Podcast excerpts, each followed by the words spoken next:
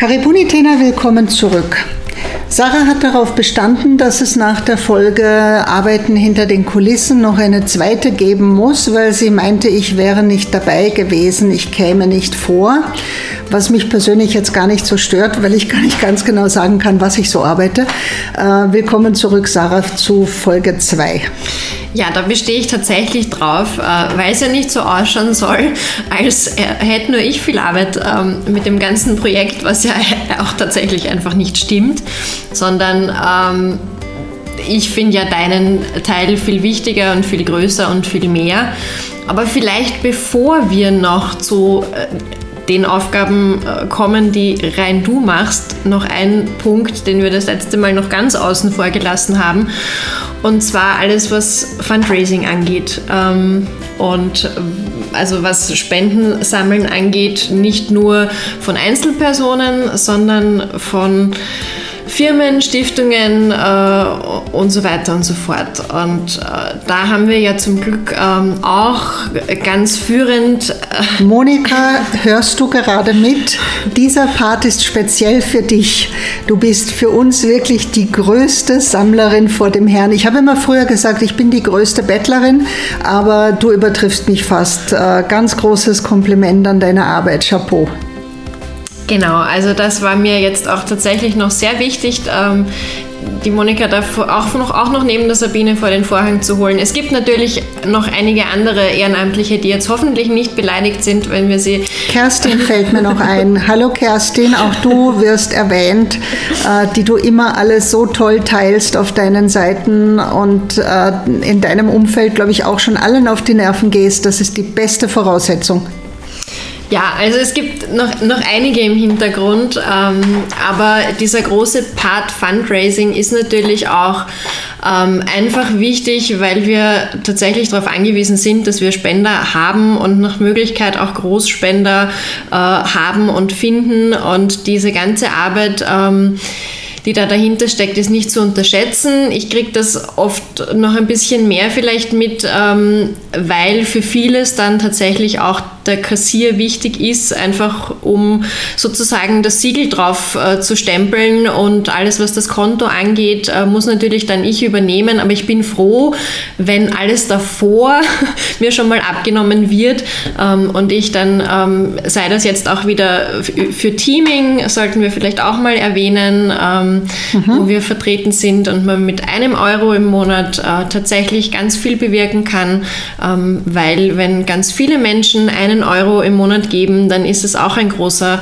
ähm, Brocken, der da zusammenkommt. Und das betreut die Monika auch. Ähm, und ich bin nur mehr dafür verantwortlich, dass das Geld dann auch zu uns aufs Konto kommt. Aber ähm, alles drumherum wird mir da zum Glück ähm, schon abgenommen. Und da bin ich sehr, sehr mhm. dankbar dafür. Ja, also ich bin sehr froh über die vielen Ehrenamtlichen, die doch alle ähm, an ihrem Platz die Dinge tun, die sie tun können. Und ähm, so ein Verein lebt nicht von einem Menschen alleine. In dieser Größe ist das nicht mehr möglich. Und ähm, also da wirklich herzlichen Dank. Und trotzdem muss ich jetzt einfach sagen, wir wären alle austauschbar. Wir alle könnten ersetzt werden. Bei wem man das nicht machen kann, das bist du. Und zwar nur du. Gut, das klingt jetzt schon ein bisschen wie Schleimerei, ja, aber Nein. ich weiß, dass du es ernst meinst. Ich weiß, dass du es ernst meinst. Ähm, es ist ich, ganz einfach so, du hast es erfunden. Äh, ja, äh, wie die Schweizer. Ne? Mhm. Ähm, man kann das natürlich auch jetzt negativ umdrehen und sagen, ihr alle könnt jederzeit gehen, ich kann es nicht, ähm, weil natürlich diese moralische Verflechtung ist. Ich unterrichte in einem meiner Kurse Mentaltrainer auch das Thema Mental Load. Ähm, und da geht es um etwas, das heißt, auch daran denken ist Arbeit.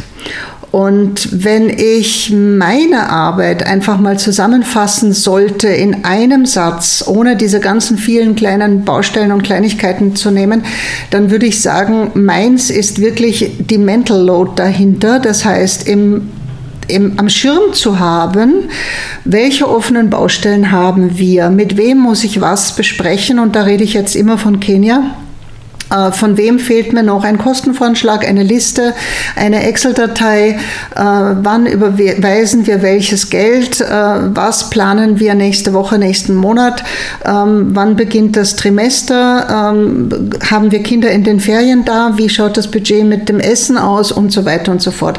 Ähm, es ist im Grunde genommen nicht das, was man klassisch jetzt unter Arbeit versteht. Es ist tatsächlich dieses Nachdenken, überlegen, präsent sein, ganz flapsig ausgedrückt, in regelmäßigen Abständen irgendjemanden erinnern und in den Allerwertesten ähm, kicken, ähm, nachfragen, Follow-up machen also das ist so in allererster Linie, glaube ich mal, meine Arbeit in Kenia. Ähm, ich weiß nicht, wie du das so siehst. Was kriegst du überhaupt mit von, von dem, was, was ich, ich, was ich da so tue?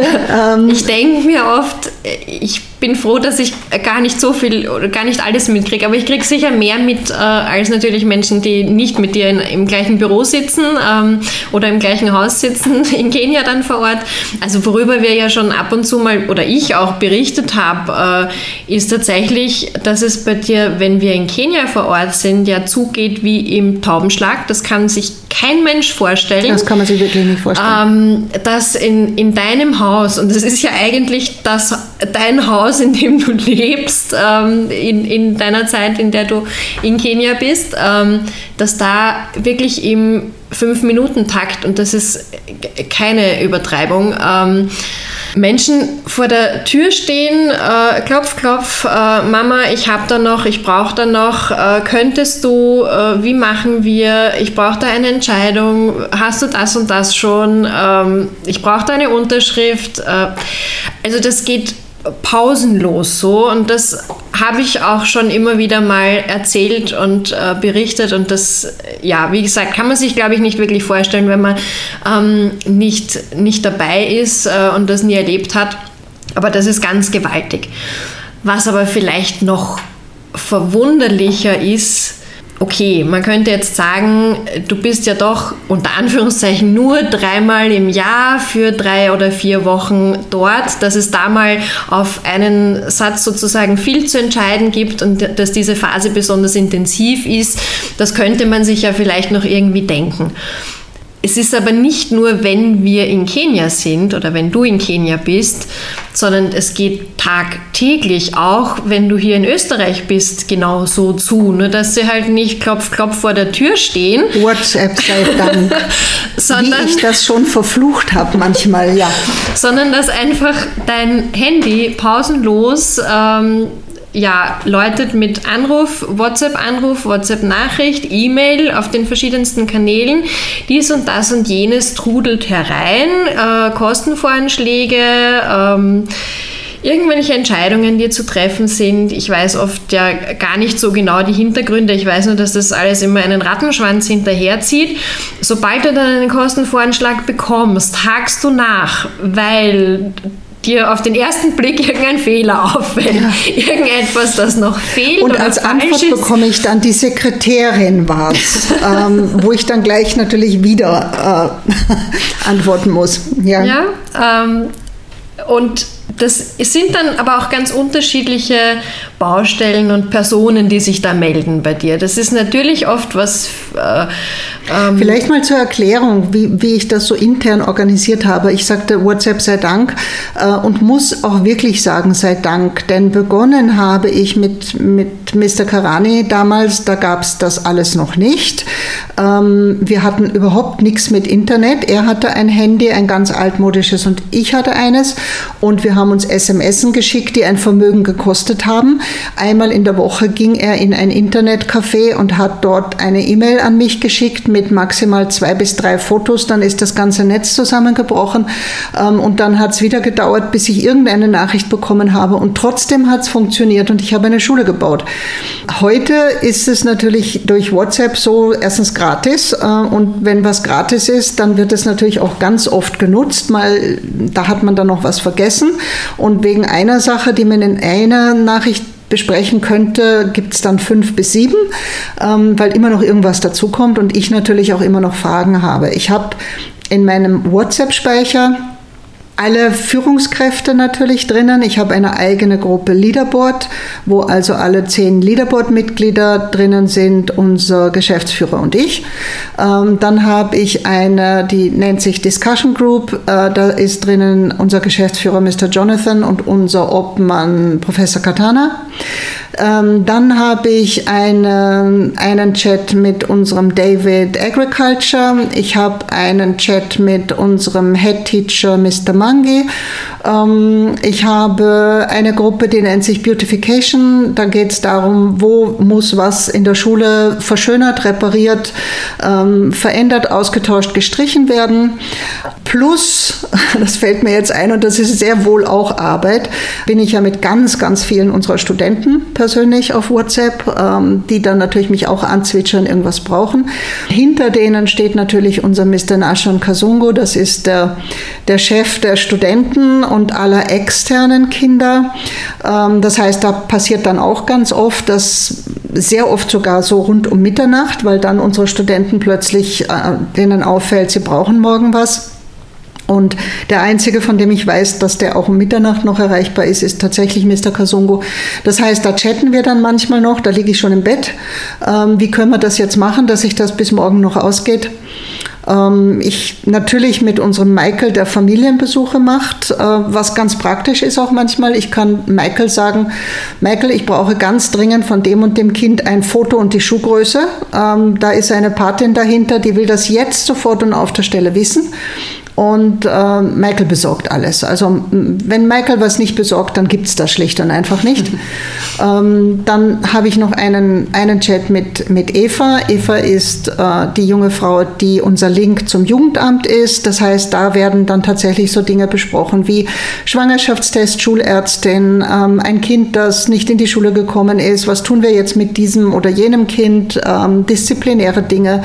Ähm, sollen wir mit den Eltern reden und so weiter weiter und so weiter. Und äh, das ist so ein bisschen wie Puppenspieler. Ähm, das heißt, ich habe so diese verschiedenen Fäden, an denen ich dann so ziehe. Und es wissen inzwischen auch, ja, dann habe ich mit Mr. Thoya von der Hope, mit der wir ja äh, kooperieren, äh, habe ich auch den direkten Kontakt. Ähm, das heißt, diese, diese Fäden, die da so zusammenlaufen, äh, da bastel ich dann mir mein, mein Netz, mein Gerüst draus und kann natürlich dann auch ganz gezielt nachfragen, was ich auch tue, meistens montags. Ähm, by the way, was ist denn aus dem und dem geworden? Wann bekomme ich denn hier Infos? Da fehlt mir noch ein, ein Blatt. Ähm, da hatten wir Geld überwiesen. Äh, Jonathan, du hast gesagt, nächste Woche kriege ich Info. Nächste Woche war letzte Woche. Wo bleiben die Informationen? Und so geht das halt wirklich den ganzen Tag. Und mhm. ähm, das verstehe ich eigentlich als Mental Load. Das heißt, ich tippe pausenlos in mein Handy. Ähm, da ich so ein bisschen dicke Knubbelfinger habe und ja auch nicht die Generation bin, die damit aufgewachsen ist, dauert das bei mir auch entsprechend länger, weil ich immer wieder die Fehler mache und wieder ausmerzen muss. Und weil und dein ich, Handy dann inzwischen drei verschiedenen Sprachen Richtig, richtig, richtig. Äh, das heißt, ich habe im Handy drinnen äh, die Sprachen vorgestellt, Deutsch, Englisch, Swahili. Und wenn ich vergesse, irgendwas zurückzustecken, dann äh, identifiziert plötzlich mein Handy etwas, wo ich eigentlich nur einen Rechtschreibfehler gemacht habe als Swahili und gibt mir irgendeinen Satz vor, der dann gar nicht stimmt. Also es ist dann wirklich recht spannend. Ich glaube, irgendwann mal, im, wenn ich dann auf meiner Wolke oben schon sitze, könnte man meine WhatsApp-Nachrichten mal auswerten und ein ganzes Buch draus machen. ähm, also das ist so von, von Österreich aus sicher meine Hauptaufgabe. Zwischendurch komme ich dann und sage, Sarah, wie sieht euer, unser Konto aus? Ähm, wenn da genug drauf ist, bitte jetzt mal 10.000 überweisen, 12.000 überweisen ähm, und so weiter und so weiter. Also ähm, das sind so die Aufgaben und wenn ich es nochmal umschreiben müsste mit, mit diesem Oberbegriff, dann würde ich einfach sagen, es ist die Verantwortung ähm, und das Gedächtnis auch, keine Sachen zu vergessen, weil das ist etwas, das muss ich wirklich sagen, das passiert ganz oft. Von kenianischer Seite, die haben auch ein bisschen ein anderes Zeitgefühl. Ähm, das heißt, die sagen mir tatsächlich, am Montag passiert das und das und ähm, dann wenn ich es nicht am Schirm habe, vergehen zwei, drei Wochen und ich kriege gar keine Antwort. Und wenn ich dann nachfrage, kommt der Satz, we are working on it. Also wir, jetzt gerade arbeiten wir dran. Was kannst du uns denn da auch fragen? Jetzt machen wir es doch schon gerade ähm, und kriegen einfach nicht mit, dass dieser Montag aber eigentlich vor drei Wochen schon abgelaufen ist. Und dieses immer wieder dranbleiben, immer wieder nachfragen ähm, und so ein bisschen so wie bei einem Orchester eigentlich äh, die verschiedenen Musikinstrumente dirigieren, auch nach Möglichkeit mit der Psychologie dahinter, dass man weiß, wie viel Druck kann ich wem machen, wer ist überhaupt zuständig und was sind die Punkte, wo man wen mit triggern kann im Positiven und im Negativen. Ähm, also das ist sozusagen der Job, den ich, den ich heute habe. Und dagegen ist ehrlich gesagt die alle fünf Minuten in meinem Haus Peanuts, weil von Angesicht zu Angesicht mache ich das viel lieber als über WhatsApp.